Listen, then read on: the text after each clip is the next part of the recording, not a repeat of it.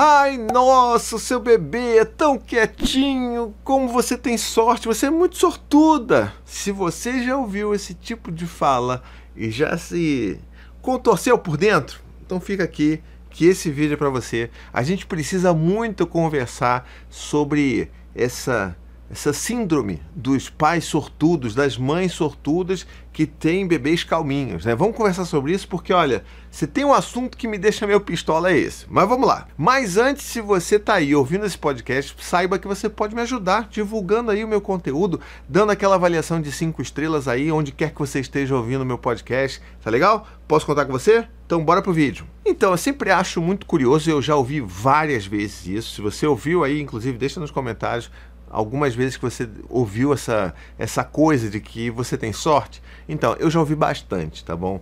É, e normalmente isso é associado com os bebês que são mais, entre aspas, tranquilos, aqueles bebês que são mais calminhos, que não choram, né? E eu preciso, a gente precisa desmistificar esse negócio, porque assim, nunca foi sobre sorte, né, gente? Nunca, sabe, nunca ganhei sorteio de nada na minha vida, sabe? Nunca ganhei, sabe? Para você ver, hoje, no dia da gravação desse vídeo aqui, eu tava almoçando no restaurante, ele tinha um negócio que era era tipo o garfo premiado. Se você pegava o garfo lá do, do seu restaurante aquilo, né, é, e ele tivesse uma uma etiquetinha ali, você ganhava uma alguma coisa, né? E eu, como nunca ganhei nada, já não tinha nenhuma expectativa de que ia ganhar esse negócio, fui tirar o meu garfo e olha só, lá dentro tinha ali uma etiquetinha no garfo dizendo que eu tinha ganho uma água com ou sem gás. Aí eu falei, poxa, olha caramba, será que a minha sorte está virando? E aí o que, que eu pensei? Eu falei assim, bom, vou pedir essa água porque eu não tinha pedido bebida, para depois do almoço vai ser bacana, já é uma economia. E aí eu peço lá minha água, olha, vê uma água sem gás, por favor, porque eu prefiro água sem gás. Muito bem. Botou a água ali na mesa, eu falei, não, vou comer primeiro, depois dali um tempinho que eu tiver comido, a gente já tiver saído do, do restaurante, eu abro essa garrafinha e bebo a água. Pois é, quando eu desci do restaurante e fui abrir a garrafinha, ela era de água com gás. Esse é o nível de sorte que eu tenho na minha vida. Então, assim, se fosse para ter sorte, eu teria realmente sorte com os meus filhos. Mas, assim, não é, não é sobre sorte. É sobre como a gente lida com os nossos filhos, 24 horas por dia, praticamente. Né? Então vamos falar sobre isso. A primeira coisa que eu queria trazer aqui é esse conceito de que assim, se o bebê ele está tranquilo, né? Vamos dizer assim, as condições normais de temperatura e pressão, esse bebê ele está acostumado a ter as demandas deles atendidas assim de uma forma consistente, né? Se você viu minha playlist Criação com Apego, você está entendendo o que eu estou querendo dizer. É tudo uma questão da gente garantir que essas necessidades dos nossos bebês são atendidas de uma forma ok, tá bom? Não estou falando aqui de sair correndo desesperado. Ah, meu Deus, está com fome, ah, meu Deus, está com frio, não sei o quê. Não, não é sobre isso. É sobre uma forma ok de lidar com as demandas. Ou seja, não é aquela, aquele bebê que a gente, está chorando de fome, a gente vai deixar ali uma hora aquele bebê chorando, meia hora aquele bebê chorando, para saber se aquilo ali realmente é fome ou não, para a gente inclusive dar ali alguma coisa para ele comer entendeu? Então, assim, é uma diferença muito grande.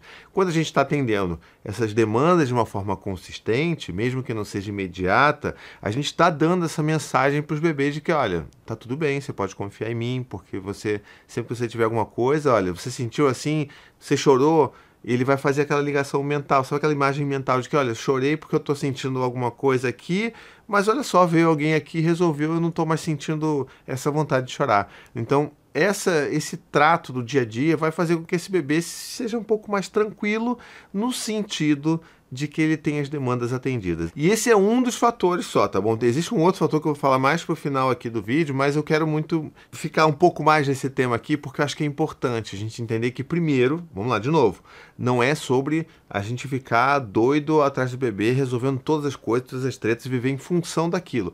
Não, tá? Existem, é claro, demandas que são mais urgentes, mais imediatas, mas de uma forma consistente a gente está ali atendendo, acertando aquelas demandas ali. E daí você tá ali com o seu bebê, trabalhando todo dia, garantindo que você tá ali, né? Pá, chorou, vai pega. Passa noites acordado com o bebê no colo. Bebê fez cocô, você vai lá e troca. Bebê chorou, você pega ele no colo, bota ele para rotar. Ou seja, gente que tem filho pequeno, que sabe, né, que já passou, eu, por exemplo, já passei muito por essas fases de bebezinho que tá ali, você tá ali, tem aquelas demandas e tal. A gente sabe que não é sobre sorte. A gente sabe que é sobre muito esforço.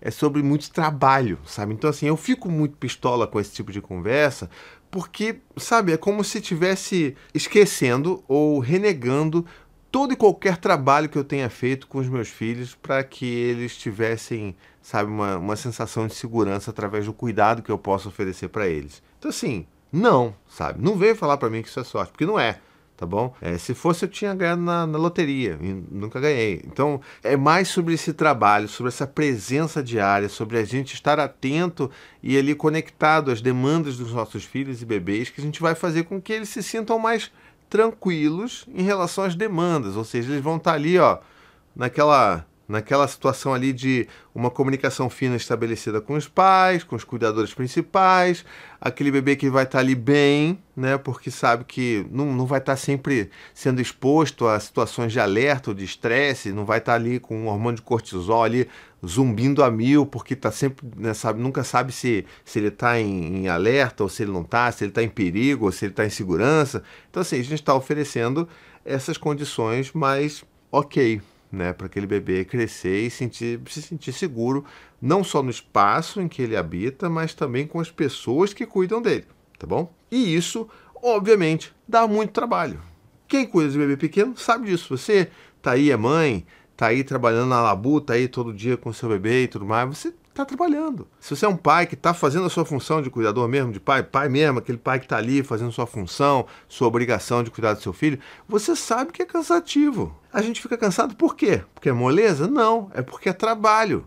A gente não reconhece o cuidado de filhos, o cuidado de crianças de uma forma geral como trabalho, mas é porque dá muito trabalho. Então não posso aceitar que alguém diga para mim que isso é sorte, porque ah não, pronto, Todos os meus quatro filhos são muito tranquilos, eles não choravam muito quando eram bebês, eu fui mega sortudo. Não, não foi, tá bom? Foram essas olheiras, foram essas noites mal dormidas que eu acumulei, foram esses cabelos brancos que surgiram na minha cara aqui em tão pouco tempo, tá bom? Então, assim, a gente não pode deixar que isso aconteça, tá? Não posso, não posso, não posso permitir que alguém chegue para mim e fale que esse negócio de que é sortudo. Então, queria aqui compartilhar um pouco, desabafar um pouco dessa minha indignação com você e espero, não sei se você também se indigna dessa forma, mas deixa aqui nos comentários caso, caso sim, tá bom? E o segundo ponto que eu falei um pouquinho atrás, de que era muito importante, mas que eu deixar para o final do vídeo, é que assim, a gente não pode achar que tudo é a função do nosso trabalho, daquilo que a gente oferece, né? Ou seja, os nossos, os nossos filhos eles são um resultado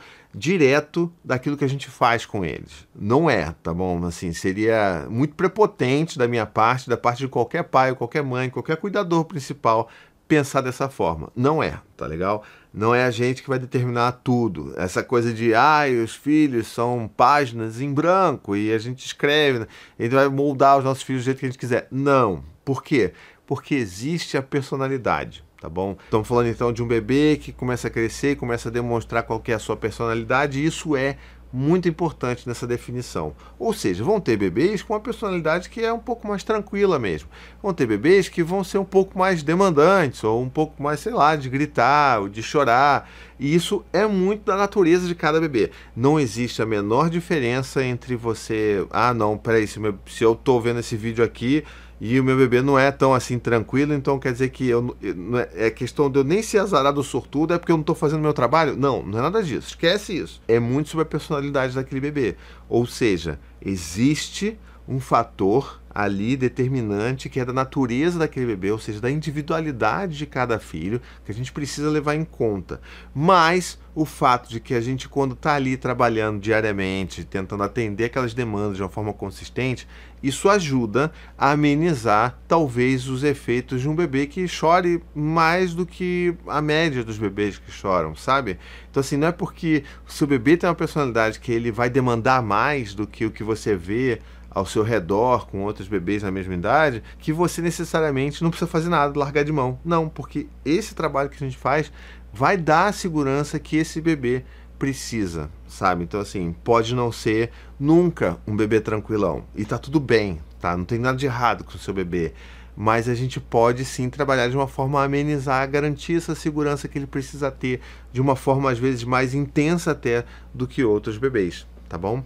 Então isso é super importante que a gente fique claro, porque muita gente acha que não é nem questão de sorte, e se o bebê também não está não tá sendo calminha, porque é ela que, né, no caso a mãe que se sente, que é mais culpada pela sociedade, é essa mãe que acaba sentindo, não, então tô fazendo meu trabalho errado, né? Porque o meu bebê chora pra caramba, então eu tô errada.